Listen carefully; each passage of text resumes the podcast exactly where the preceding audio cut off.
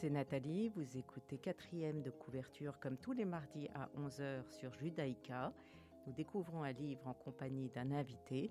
Et aujourd'hui, j'ai la joie de recevoir Thibaut de Coster. Bonjour Thibaut. Bonjour.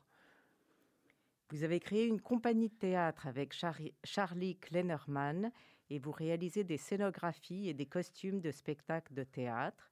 Vous en avez énormément. Vous voulez en citer quelques-uns? Euh, Alors, je vous aide. Hein, au Théâtre Royal du Parc avec Georges Ligny pour Tailleur de dames, pour dames. Les Astrides, euh, La Dame de chez Maxime, Zazie avec Thierry Debrou, Scapin 68, ou encore avec Yasmina Douyeb, Fantomas, Chaplin. Euh, au Théâtre Royal des Galeries avec Patrice Minck, La Vérité, le portrait de Dorian Gray, à l'atelier Théâtre Jean Villard de Louvain-la-Neuve avec Alexis Gosselin, Belle de Nuit et Corbeau de Jour, avec Daniela Bisconti, la famille du collectionneur, j'en passe parce que réellement, vous en avez fait énormément.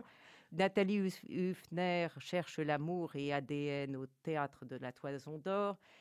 Vous n'arrêtez absolument jamais. En plus, vous avez été nominé en 2010, 2014, 2018 au prix de la critique et vous avez remporté le, prix de la meilleure scénographie pour tailleur pour dames en 2018, date à laquelle vous reprenez la co-direction artistique de la compagnie Pan. Vous créez le spectacle La soupe aux cailloux avec Julie Hanen et vous remportez avec cette pièce une mention pour l'imaginaire aux rencontres jeunes publics de Oui en 19. Vous êtes aussi un fan de l'apprentissage et de l'enthousiasme. Vous jouez du piano, vous dessinez, vous peignez, vous cousez, vous faites de la céramique avec votre tante Mimi et vous réalisez des costumes avec les étudiants de Out of the Box où j'ai eu le grand plaisir d'enseigner des cours d'écriture. Vous ne dormez donc jamais. je, me considère comme un grand fainéant en plus, donc euh, voilà. Euh, et, tous, ces, tous ces spectacles que vous citez, je les fais en, collaboration avec mon associé qui est en même temps mon meilleur ami d'enfance. Et donc, c'est vraiment une joie. Et dans les spectacles, euh, vous disiez s'il y en avait un ou deux, j'ai envie de dire, euh, Chaplin au, Théâtre du Parc avec Yasmina Douyeb, qui était un moment de grâce assez fantastique, et toute la collaboration avec Pan la compagnie, avec Julia Nen dans le jeune public, parce que le théâtre euh, euh, vers les enfants est quelque chose de tellement incroyable. Ce n'est pas tant l'enfant qui est, qui, c'est l'état d'enfance qui est génial. Et à voir, c'est, et, enfin, maintenant, je, on est sur scène, alors que normalement, on est à l'envers du décor, et de, d'entendre des enfants qui, qui rient, qui chantent, qui, qui applaudissent, c'est d'une beauté, mais sans nom, c'est, c'est d'une émotion rare. Voilà. Et donc, votre associé était un ami d'enfance, je rebondis là-dessus. Euh, et vous vous êtes toujours dit que vous vouliez faire des costumes et du théâtre ou avec votre ami d'enfance, vous vous êtes retrouvé avec la même passion plus tard? Euh, On s'est rencontrés en cinquième primaire et on ne s'est jamais quitté. Euh, et puis, ben, moi, j'ai fait de la scénographie, il a fait de la décoration d'intérieur. Et puis, euh, on s'est associés il y a quelques années pour faire les deux. Et le théâtre a très vite pris le dessus. Et donc, ça fait maintenant dix ans qu'on fait plus que, que des décors et des costumes de théâtre, et avec une, une joie immense. Voilà. En plus, vous lisez énormément euh, moins que d'autres, mais... vous avez choisi Daniel Arras, On n'y voit rien, qui a été publié chez De Noël en 2000. Euh, Daniel Arras est, est, historien de l'art français, spécialiste de la Renaissance et de l'art italien. Il est né en 1944, il est mort en 2003 et il a écrit pas mal de livres, dont un sur les détails, un sur l'histoire de la peinture de l'art. Vous avez choisi. Euh, pourquoi est-ce que vous avez choisi ce livre-là d'Arras et un livre d'art spécifiquement Vous auriez pu. Enfin bon, vous euh, m'en aviez cité quelques-uns, donc euh, le choix était difficile. parce que je trouve que dans ce livre, il y a de la joie. On ressent vraiment de la joie par rapport à l'histoire de l'art et à l'art en général. Alors que l'art est souvent considéré, et aujourd'hui, avec les, ce qu'on ressent dans la culture aujourd'hui, l'art est considéré comme quelque chose de grave ou qui a tendance à être de plus en plus grave. Et je trouve que de tout d'un coup, de, renverser le point de vue et de se retrouver dans la joie, et dans, pas dans la joie béate, mais dans la joie érudite, dans la joie intelligente, ça me fait vraiment tellement plaisir de partager ça et, de me dire, euh, voilà, euh, l'enthousiasme, le terme enthousiasme, mmh. étymologiquement, c'est le transport divin. Et donc, il y a quelque chose de, génial dans, la, sous la plume de Daniel Arras dans ce livre, qui est la joie érudite. Et voilà pourquoi j'ai choisi ce livre. ces six courtes fictions narratives qui se présentent comme des enquêtes de Velasquez à Titien, de Bruegel à Tintoret, et il s'interroge sur la compréhension de la peinture. Mais vous avez absolument raison parce que le ton qu'il emploie pour, on y reviendra, mais pour parler euh, des œuvres d'art est tout à fait un ton euh, parlé. Oui. Pas du tout. C'est très érudit, mais ça n'a pas l'air. Voilà. Et, je sais que j'ai lu d'autres livres de Daniel Arras qui sont beaucoup plus pointus. Donc, euh, on a affaire à un écrivain qui est, qui est d'une intelligence fantastique. Et ici, ce qui me plaît, c'est qu'il l'a écrit. Alors, il a fait aussi de la radio. Il a fait des, des, des émissions qui s'appelaient Histoire de peinture, qui sont, qui sont assez, assez géniales, et il en a tiré des livres. Ici, ce qui se passe, c'est que, étant donné qu'il l'a écrit, je trouvais ça vraiment chouette euh, d'avoir que les yeux lisent quelque chose qui a été fait pour être écrit et que les yeux regardent des peintures, que c'est le même, c'est, le même sens, c'est l'appel au même sens. Euh, euh, et je trouve ça très très bien parce que on peut écouter et regarder en même temps, mais quand on lit, on interprète, on retient, et puis après, on va voir l'œuvre et on confronte avec ce qu'on a retenu, pas avec ce qu'on nous dit. Et je trouve que c'est une démarche qui est vraiment, qui est vraiment belle. Euh, et en plus, il, nous emmène dans des histoires euh, qui sont rocambolesques, euh, un peu comme des, enquêtes de polar. Oui, alors par exemple, je vais vous citer justement sur ce ton. Il y a sur Madeleine, il dit bon, point, bon, alors, ce qu'il faudrait savoir maintenant, c'est pourquoi ce sont ces cheveux qui sont devenus son attribut de femelle. Vous trouvez que je, les coupe en quatre, ces cheveux Je ne le pense pas, parce que je vais vous dire, moi, ce que j'en pense. Ces, cheveux, c'est à cause d'eux qu'elle existe, Madeleine. À cause d'eux, pour eux, grâce à eux, rien d'autre, un point, c'est tout. Sans ces cheveux, Madeleine n'existerait pas. C'est pour ça qu'on ne peut pas les lui arracher ou les lui couper comme on l'a fait avec les seins d'Agathe. La preuve, d'ailleurs, c'est que Madeleine n'a jamais existé tout le monde le sait, mais on fait comme si de rien n'était. Eh bien moi, je ne suis pas d'accord. Et moi, je dis moi, c'est que je dis moi que c'est capital, sans jeu de mots. Madeleine n'existe pas, elle n'a jamais existé. D'abord, on lui a inventé. Enfin, je, peux continuer en réalité parce qu'on n'arrive pas à s'arrêter. Et, Pardon. Et, ce, mais tout ce chapitre sur Marie-Madeleine est, truculent, est, vraiment euh, euh, extrêmement rigolo. Et euh, ce que j'aime bien aussi, c'est qu'il parle beaucoup de la perspective. Et en fait, ce, livre m'avait été donné à lire par mon prof d'iconographie en scénographie à Saint-Luc. Et on l'avait lu et il avait, le, prof, le professeur avait dit que la perspective était une représentation. Et moi, je n'avais jamais fait le lien. Parce qu'en fin de compte, ma spécificité, c'est que je suis aveugle d'un œil. Et donc, j'ai toujours pensé que tout le monde voyait en perspective, puisque je ne vois qu'en 2D. Et tout d'un coup, quand euh, euh, euh, j'ai lu ce livre, je me suis rendu compte qu'il y avait quelqu'un qui avait compris ce que je voyais. C'est-à-dire que Daniel Arras parle beaucoup du tableau, mais il parle du tableau comme si le tableau était en 3D, comme s'il y avait l'espace du tableau, mais qu'il y a l'arrière du tableau, c'est-à-dire ce qu'on voit dans le fond, puis il y a ce qu'on voit qui est le sujet, et puis ce qu'il y a aussi devant le tableau, la porte d'entrée du, du, tableau, ce qui nous fait voir les choses. Comme l'escargot. Comme l'escargot, euh, euh, où il, en parle extrêmement bien, ou le, reflet dans euh, le reflet du miroir dans les Ménines de Velázquez, qui sont en fin de compte comme si le tableau était en trois dimensions alors que c'est une surface, une surface plane. Et, euh, et ça vous a intéressé parce que c'est comme au théâtre, il y a cette scène, on voit la perspective, on place les gens, on place le décor. Voilà, c'est un regard de metteur en scène en quelque sorte. Voilà, c'est en fait la scénographie, c'est l'esthétique de la mise en scène. C'est comment fait-on pour rendre esthétique, s'occuper de ce que le spectateur voit à partir du moment où il y a une mise en scène. Et au théâtre, on parle souvent en, scénographie de l'œil du prince, qui est l'œil de la personne qui est la mieux placée dans la salle. Et en fin de compte, c'est comme quelqu'un face à un tableau. Il y a quelque chose, on, pense à cette chose-là, à, quelle est la vision idéale du spectateur.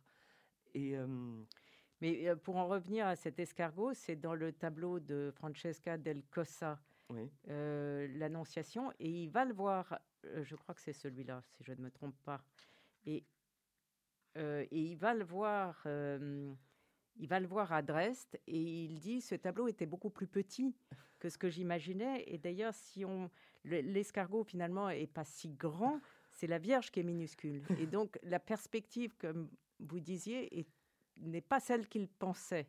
Euh, on va en profiter pour écouter euh, la première, le premier choix musical euh, qui est Barbara, maîtresse d'acteur.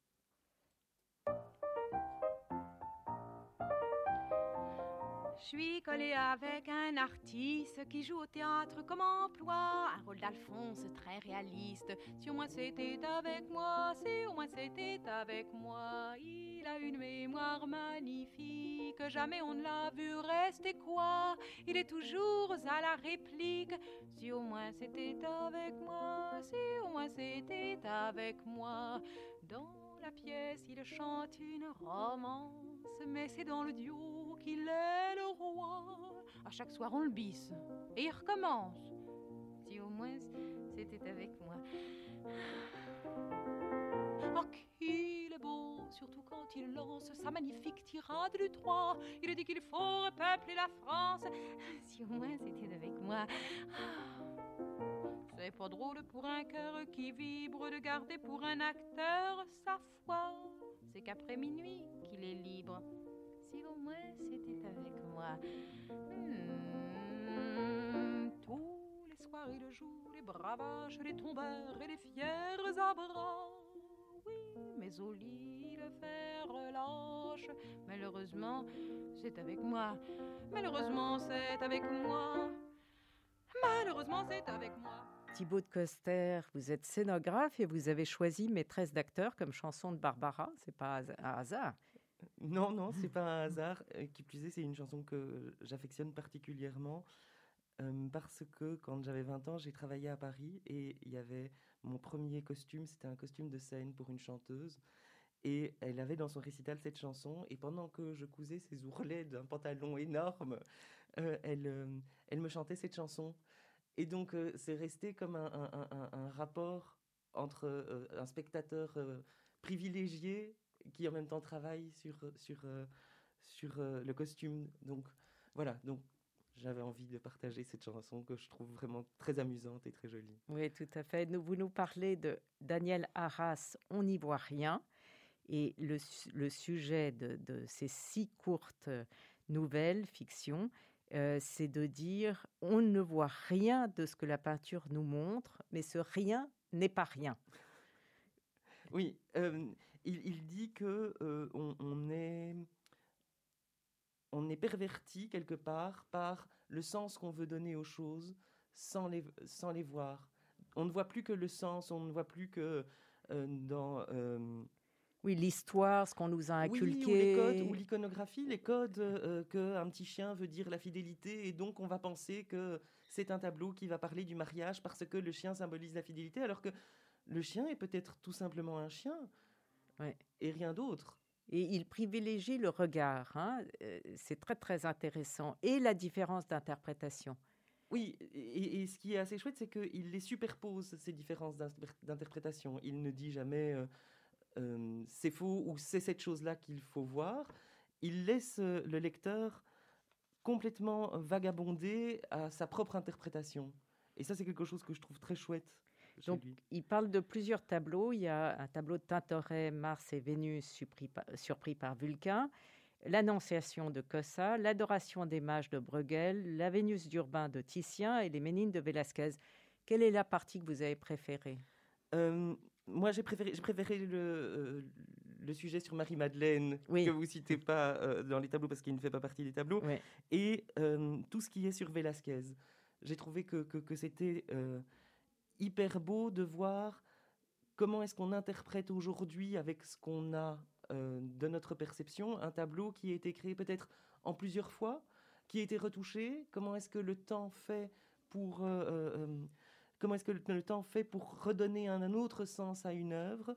Je trouve qu'il il décortique ce tableau qui est archi connu, qui, est, euh, qui fait partie de notre inconscient collectif. Il le décortique avec minutie et il nous apprend des tonnes de choses que je trouve vraiment très très belles. Et d'ailleurs, il commence les Ménines encore. Non, non, par pitié, ça suffit avec les Ménines. Il a ce ton toujours très parlé.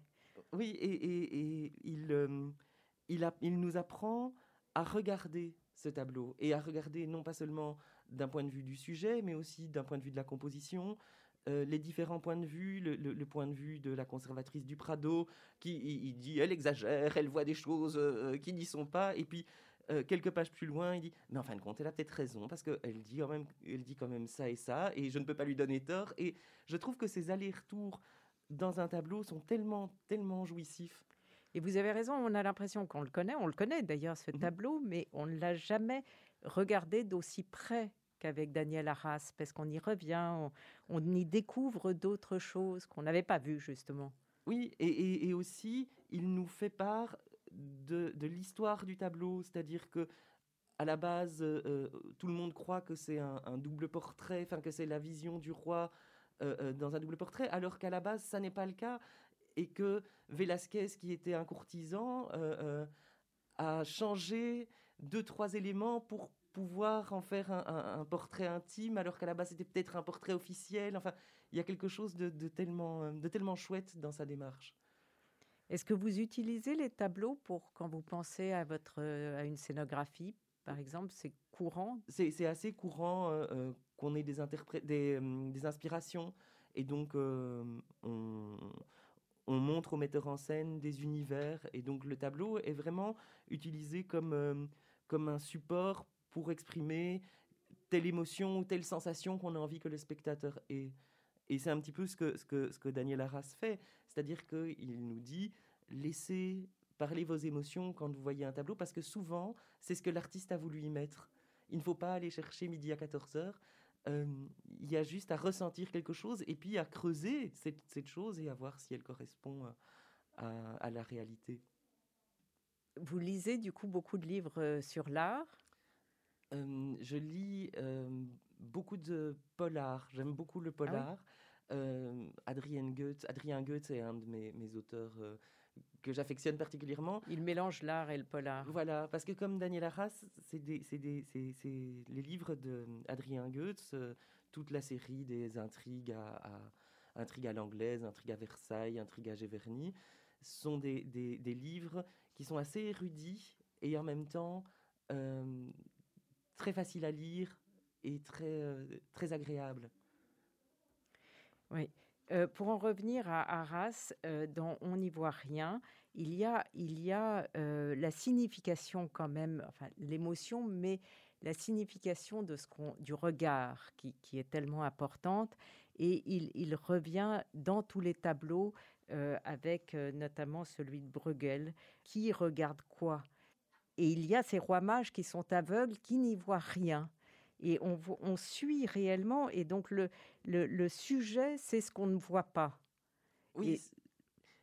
Et, ce, qui est, ce qui est assez, assez beau, c'est, comme, comme tu le disais, tous les, tous les liens entre les personnages euh, qui sont tous euh, euh, caricaturés, sauf deux, Gaspard et, un personnage en bord de tableau, en haut à gauche, qui serait un, qui serait un autoportrait de, de Bruegel, un autoportrait présumé, et je, trouve que, l'analyse de Daniel Arras, qui est très très belle, c'est de, de dire que tous euh, euh, ont besoin de euh, voir pour croire et que ces deux personnages-là voient, enfin, n'ont pas besoin de voir pour croire que le fait que ça existe est suffisant pour eux.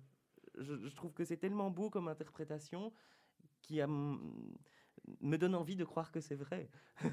oui, oui, sa méthode, c'est réellement pour analyser le tableau. Il y a deux points. Il y a, il y a la découverte de l'anomalie. Hein, Qu'est-ce qui cloche dans le tableau? Pourquoi il est intéressant?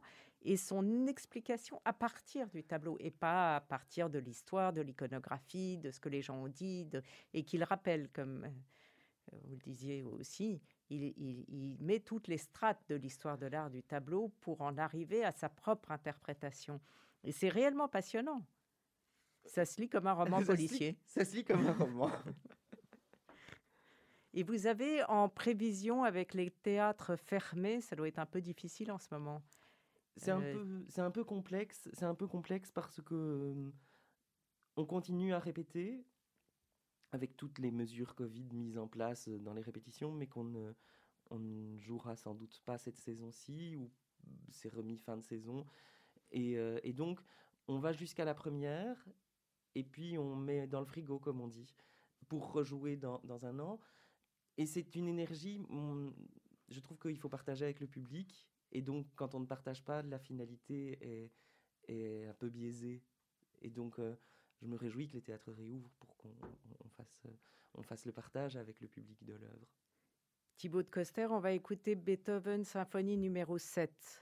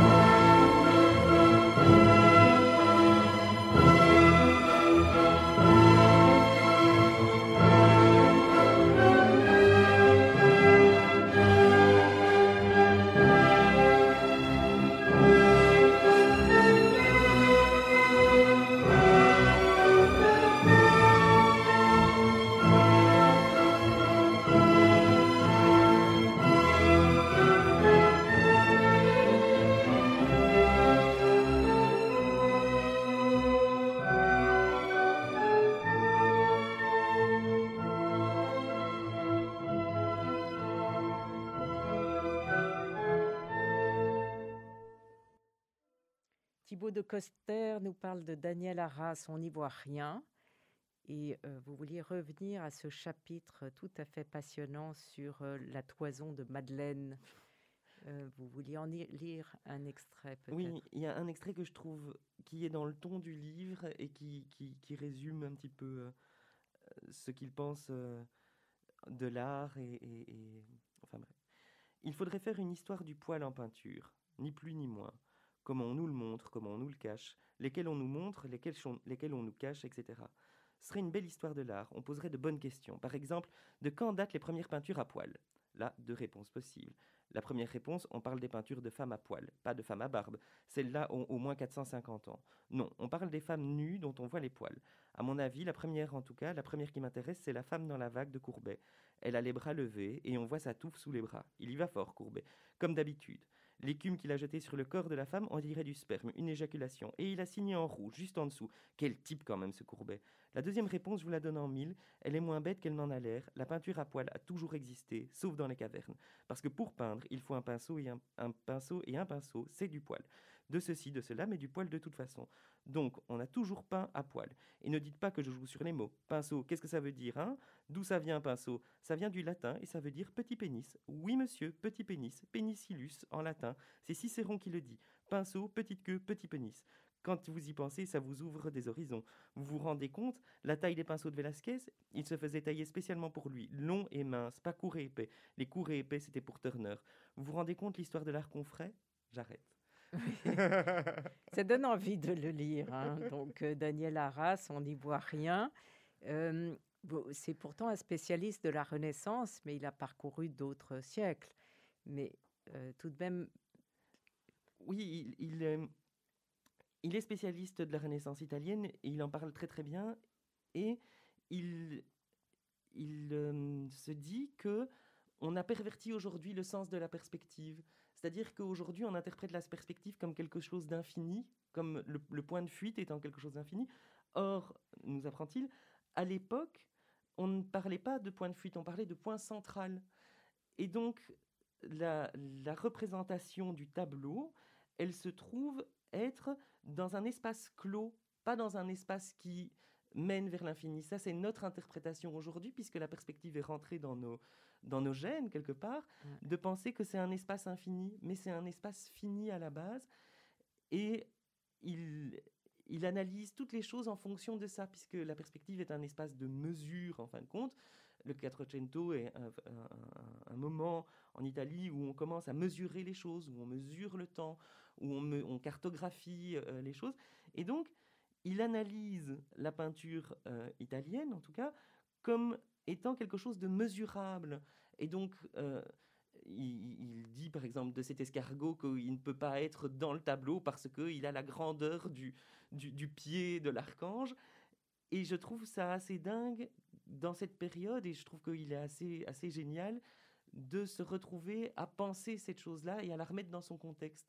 Alors qu'aujourd'hui, on ne pense plus, euh, euh, puisqu'on est bombardé de représentations, euh, on ne pense plus à d'où viennent ces choses, et on penserait que la perspective est infinie. La perspective, c'est fini comme au théâtre. comme au théâtre, comme au théâtre, et il, il fait le, le lien en disant que la perspective, c'est la représentation dans la place. À l'époque, on parle de la, la- la piazza, la place où on raconte une histoire, et que le théâtre n'a pas d'autre fonction, enfin n'a pas d'autre définition que ça. C'est on représente dans un lieu fermé une histoire. Merci Thibaut de Coster d'être Mais- venu avec nous. Merci à vous. Vous pouvez réécouter quatrième de couverture sur Radio Judaïka dimanche à 14h et sur podcast ou radiojudaïka.be.